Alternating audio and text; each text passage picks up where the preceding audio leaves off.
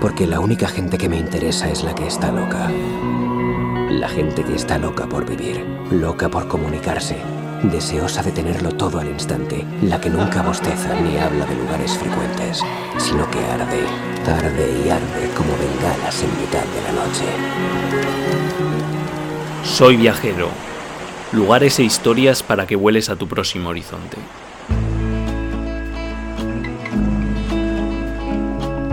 Hola compañeros, compañeras, arrancamos hoy con un episodio especial sobre viajes de libro y también de película. Hoy os traemos tres autores y tres aventuras. Esperamos que os guste y que os hagan volar a vuestro próximo horizonte.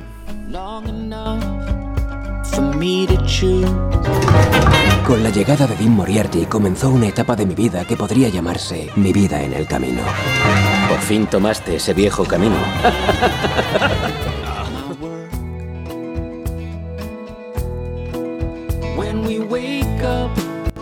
¿Cuándo es un buen momento para dejarlo todo atrás y comenzar la hazaña de tu vida? Lanzarte a la carretera.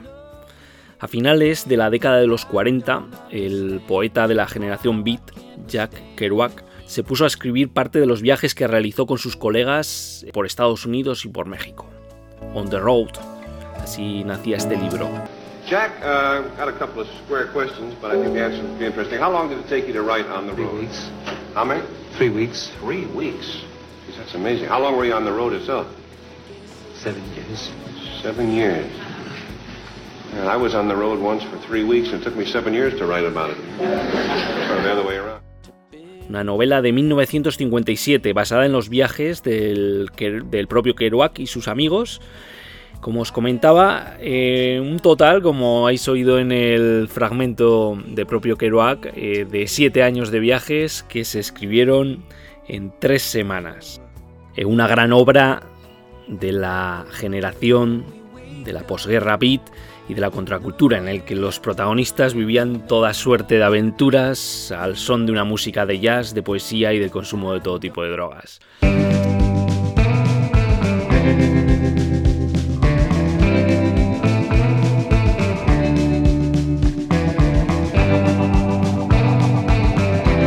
Si te suena la Ruta 66, te sonará este libro que te, que te comentamos, pues ya que Kerouac eh, pues, contribuyó pues, a la mitificación de esta ruta. Con casi un siglo de historia, 4.000 kilómetros de distancia, se trata de una de las rutas históricas terrestres de los Estados Unidos. Pues que en su trazado original se extendía desde la ciudad de Chicago, al norte del país, hasta la costa sur occidental en California. Os podéis imaginar las aventuras del joven Kerouac y sus amigos por estas carreteras.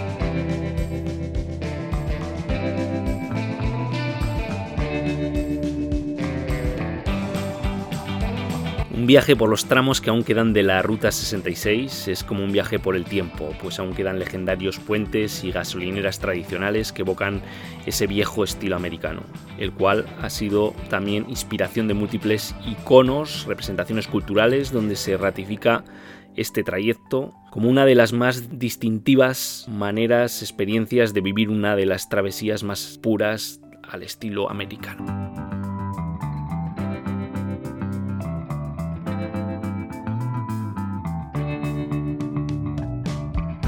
I've heard that you write so fast that you don't like to use uh, regular typing paper, but instead you prefer to use one big long roll of paper. Is that true? Yeah. What When do I write narrative novels, and I want to change my narrative thought, I keep going You don't want to change the pages at the end, you mean? a hundred foot long teletype paper. Oh, teletype rolls. Where do you get them? Huh? Where do you get the paper? Yeah, teletype paper. En palabras del propio Kerouac, nos dice que él, cuando escribe novelas, no quiere cambiar su pensamiento narrativo, ya que trata de mantenerlo. Por eso utilizaba un largo rollo de papel para escribir, un rollo de papel de teletipo. La idea de On the Road, la segunda novela de Kerouac, se formó a finales de la década de 1940 en una serie de cuadernos y luego se mecanografió en una bobina, como os comentaba, continua de papel durante tres semanas en abril de 1951. A lot of people have asked me why did I write that book or any book. All the stories I wrote were true. because I believed in what I saw. Y es que Jack escribe desde la experiencia. Y ahora abro comillas. Todas las historias que yo escribo son verdaderas, porque yo creo en lo que vi. Con estas palabras de Kerouac, que habéis podido escuchar en el fragmento que os hemos presentado, pues eh, damos paso a nuestra siguiente aventura. Alaska.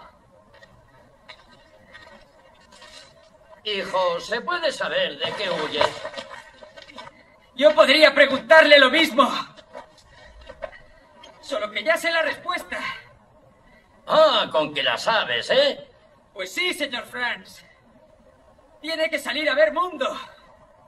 Salga de esa casa solitaria, de su pequeño taller. Échese a la carretera. ¿En serio? Va a vivir muchos años, Ron. Debería cambiar su estilo de vida. Verá, el espíritu del hombre se alimenta de nuevas experiencias. Y no hace nada. Es usted un cabezota que no levanta el culo. ¿Dices que no levanto el culo? Sí. ¡Ja! Ahora vas a ver si levanto el culo o no.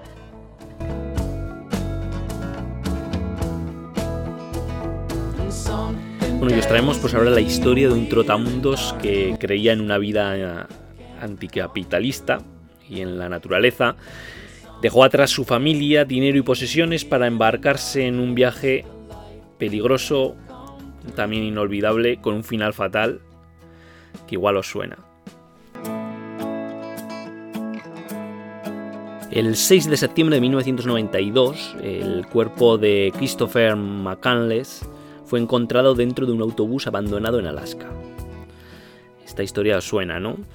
Es eh, seguro que habéis visto la película o habréis leído el libro Into the Wild, escrito por John Krakala, que un año más tarde de, que apareciera el cuerpo, pues el autor pues volvió sobre los pasos de Christopher durante los dos años que transcurrieron entre su graduación en la universidad y su fallecimiento en Alaska. he, he had a streak of melodrama. Some people sneered him, but he was a very serious young man. He wasn't a thrill seeker. This isn't bungee jumping. He wasn't looking for a cheap adrenaline buzz. He was a pilgrim in, in a true sense, looking to, to go on a journey that would change his life. Um, Into the Wild es un libro de no ficción de 1996, como os decía, escrito por John Krakala, en una expansión de un artículo de 9.000 palabras que el propio John eh, escribió pues, para la revista Outside. Se titulaba este artículo Muerte de un inocente. Tras la publicación del artículo, pues el autor pues, pues vio que le llegaban un montón de cartas eh, preguntándole por la, por la vida de este joven que apareció muerto y que bueno que había fascinado pues a sus lectores, ¿no? Entonces es cuando el autor pues decide pues eh, dar desarrollo a la historia del joven McCandless y escribir pues ya un libro eh, escrito escrito y desarrollando esa investigación que realiza el propio autor, que es muy interesante porque pues, eh, pues eh, fue recopilando mucha información, muchos documentos. En el propio Instagram del autor pues publica pues, muchos de estos documentos de, de manera que nosotros podemos ser partícipes de toda esa investigación que ha realizado, además de leer su libro o ver la película que más, más tarde se llevó el libro a, a la gran pantalla con Into the Wild, una, una película dirigida por Sam Payne.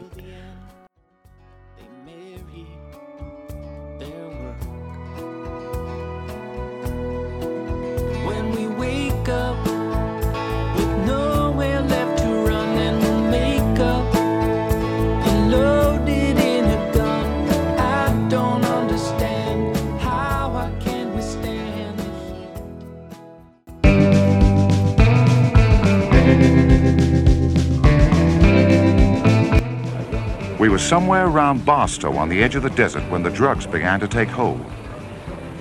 I remember saying something like, I feel a bit lightheaded, maybe you should drive. And suddenly, there was a terrible roar all around us, and the sky was full of what looked like huge bats. all swooping, screeching, and diving around the car, which was going about 100 miles an hour with the top down to Las Vegas. And a voice was screaming, Holy Jesus, what are these goddamned animals? Then it was quiet again. My attorney had taken his shirt off and was pouring beer onto his chest to facilitate the tanning process. What the hell are you yelling about? he muttered, staring up at the sun with his eyes closed and covered with wraparound Spanish sunglasses. Uh, never mind, I said. It's your turn to drive. I hit the brakes and aimed the great red shark toward the shoulder of the highway. No point in mentioning those bats, I thought. The poor bastard will see them soon enough.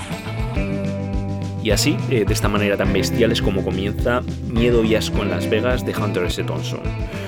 El autor, en su manera peculiar de escribir, en la que mezcla tanto realidad como ficción, de una manera que en ningún momento sabemos discernir entre ellas, una manera que más tarde se acuñó como periodismo gonzo, pues de esta manera tan peculiar pues es como explora el autor el declive tanto del sueño americano como de la contracultura de los 60 en una ciudad de la codicia.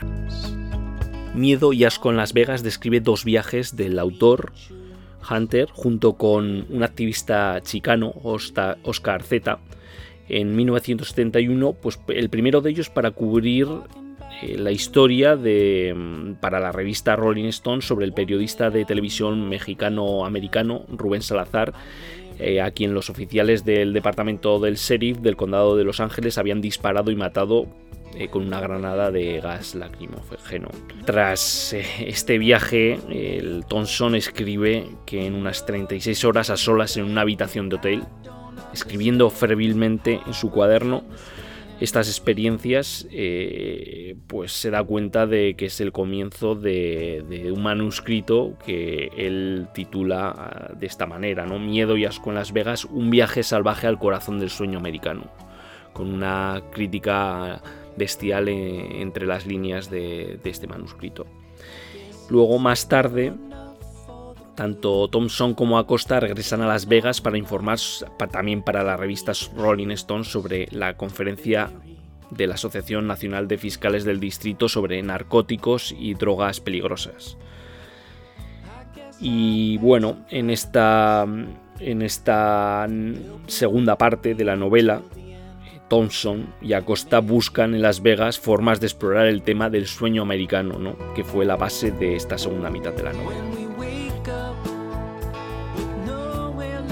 Hunter S. Thompson es un autor peculiar, único, y como única pues también es esta obra y este viaje, en el que pues dentro de una mezcla entre realidad ficción aderezada con todo tipo de drogas, el autor hace una crítica mordaz al sueño americano, como comentábamos anteriormente.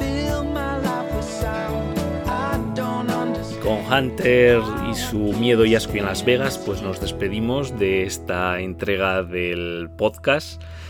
Y bueno, os animamos a que nos propongáis eh, otros libros, otras películas y ya sabéis que nos tenéis tanto en las redes como en el correo hola arroba soyviajero.com. Ha sido un placer, eh, se despide Eduardo Azcona para las ondas de Soy Viajero.